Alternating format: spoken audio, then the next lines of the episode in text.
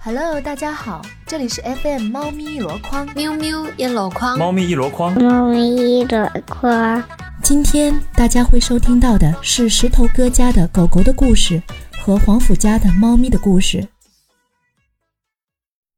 对我那个是不是，我是我当年养了一只哈士奇，然后哦哟，好这个对，给我的这个 内心里边很大的这个冲击力，你知道吗？因为呃，我当时单身嘛，我那会儿是在单位上班，有的时候没办法陪它，然后家里这个狗呢，它比较淘气它，精力旺盛，没地方发泄。对，然后对对对家里面家里就一就就乱套了，然后这其实还好，自己收拾收拾就就无所谓了。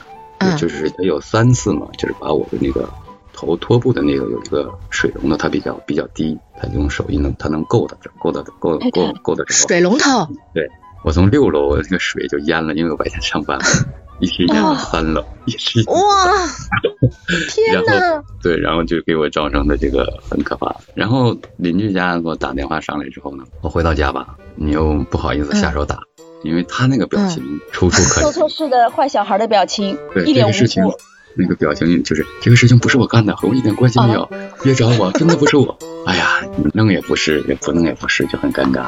对，其实你打了他也不不明白是怎么回事。说实话，你如果那个时候打了，他也不明白是开水龙头这件事情不对，因为他已经过去很久了，他也搞不清楚对。嗯，他过去有一些日子嘛，你把他带回到水龙头这边，告诉他开开来这是不可以的，啪啪啪，弹几下小鼻子，关起来。没有用，没有用，因为我当时我觉得不一定有用也学了，然后用那个他们教那个用报纸啊，把它卷成桶啊，避免打伤他们，教育他们。哎呀，左使右使也不好使，算了，就随他去吧，就 就这样。我最多把那个水龙头后来改装了一下，就提起来了。改成开不了的。就是我领他下楼嘛，不敢撒手，一撒手我就他就叫不回来他，就跑得很远。啊，这不行，这因为我在你看我住在北京嘛，我最远的一次是从这个就是牡丹园这边一直追它追到金门桥，还好路上有一条小狗，嗯，它跟那个玩，我再把它它领回来，不然我都不知道追哪儿去了。那是啥画面呀？就是狗在前面跑，然后你在后面一路狂追，追呀追呀追呀追！啊对，哎呀，非常尴尬的一件事情。然后，零七年、零八年有一个这个，在我这个附近的这个晚上八点以后，一般都是这种中型犬在那儿一起遛嘛。当时还没有那么严，后来可能不知道感染了一个什么传染病，后来去到那个农大，咱们北京最好的宠物医院嘛，宠物医院，农大那个医院也没有救回来，然后就嗯不再养了，因为太伤心了，很难受。是不是狗狗瘟之类的？好像最后说还不是，因为是很多疫苗都打了，好像最后初步啊没敢下这个判断，只是告诉你大概可能是狂犬类的，都不知道是哪种病。他得病之后他特别难受，对他开始吃自己的这个便便，很难受很难受。然后呢，你能感受到他难受的时候，他用嘴咬你的时候，不是下死口下死嘴那种咬，他就含着你，就是好像表达一种。我特别难受，你帮帮我那种表情。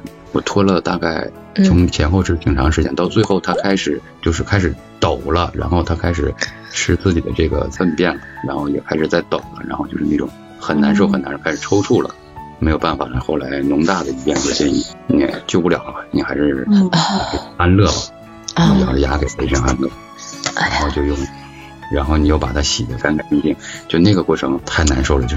我自己现在一讲这个极端故事，我自己又我不行，我听着难受死了。所以所以我有我也说，我这个养完我不养了。所以我有那种深刻的体会，就是他难受的时候，他还知道在我的脚旁边，我躺着，他在我脚旁边趴着，然后用那个嘴，他没有疯狂的去咬你，他是含着你的那种，你能感觉到他的难受和自己的那种纠结。所以从那之后我就再也不养这个一只猫一只狗，就再也不养了。其实现在又过了好多年，也缓了，也差不多。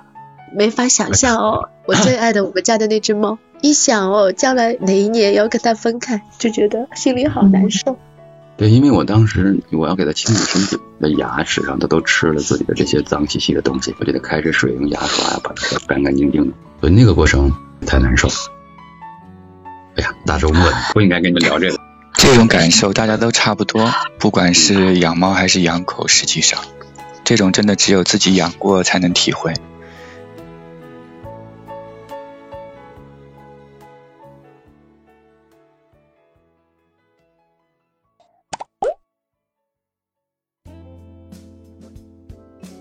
所以这个宠物这个东西，越是没养过的，越是敢去养。反倒是像我们这些养过的、经历过这个宠物家里生死的，才会非常慎重的在想，要不要再领一只回来。再养一个。甚至甚至有些家里的狗啊、猫啊走了之后，就完全就就因为太伤心，完全不想要再养，不想要再经历一次这个事情。这个猫狗真的是有灵性的，就是说了你们可能也会伤心，但是这个事情非得是自己经历过了才会相信有这么一回事情。就我家里的这个，我第一个猫，我刚才说是马路边捡回来的。这个猫捡回来了之后，因为我从来都没有养过。然后第一天晚上，我那时候在上海住的是楼房，是租的房子。然后它就叫了一晚上，非常非常的吵，而且我也不知道该怎么办。嗯。结果第二天白天，我把它又丢回去了。嗯。丢回去了之后，我第二天下班晚上，它还是在楼下叫。然后我心想，那都已经在楼下叫了这么几个晚上了，那我都已经捡回它一次了。我心想，那我不入地狱谁入地狱？我就把它又捡回来了。嗯，我就又捡回来了。捡回来了之后呢，还好，我那时候有几个朋友在上海，平时也是养猫养狗，做这些动物救助的，我就问了一下。然后我朋友跟我说，他说你也别怕，你又不是捡了个炸弹回家，你怕什么？然后因为我担心它会随地大小便啊什么的，当然后来都不是问题了。然后后来这个猫走丢过三次，啊，呃，也全部都找回来了。也全部都找回来了。后来换了城市，一直到最后就养到十四年那么久。最后是，呃，因为我后来不在家里嘛，是我爸妈养的。我爸妈都非常的喜欢。我妈以前是不喜欢猫的，觉得害怕。后来是因为在上海的时候住的那个租的房子，然后是和别人一起合租，就有一个大的笼子，把猫放在笼子里面。结果我妈在旁边洗衣服做事的时候，这个猫会从笼子里把手伸出来，就去碰我妈的手。然后我妈忽然就觉得，哎，这个猫好有意思啊，它居然还能逗我玩，就渐渐的就喜欢上了。后来就是我爸妈带着养，养到最后我爸妈需要出国，嗯，然后我爸妈就在商量这个事情。那时候这个猫的年纪也很大了，将近要十三岁了，然后腿脚有一点点不灵活。我爸妈就在商量是不是把它放在就是呃附近一个地方山上的寺庙里面去去养着。然后这个猫可能听懂了。他就在我爸妈快离开的前两个月开始，他就不吃东西了。啊，真的真的能听懂的。不知道是因为他本身身体不好吃不下，还是说他有意识的绝食，他就开始不吃不喝。我觉得这个事情大概，这个事情大概坚持了十天。嗯，坚持了十天之后，有一天早上差不多四点钟的时候，呃，这个猫呢就去床头喊我爸。嗯。就在早上四点钟的时候把我爸喊起来，嗯，然后当时我爸就觉得这个猫喊他肯定有事情，因为平时不是在这个时候喊他的，嗯，结果那天是冬天，我爸起来就穿上衣服之后，然后那个猫就跳到他的身上，嗯。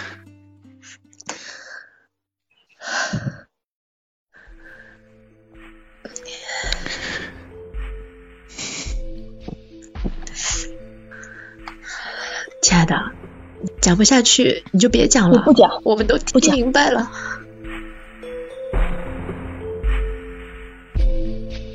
啊，好了，今天的节目就到这里，感谢您的收听，我们下期再见，拜拜。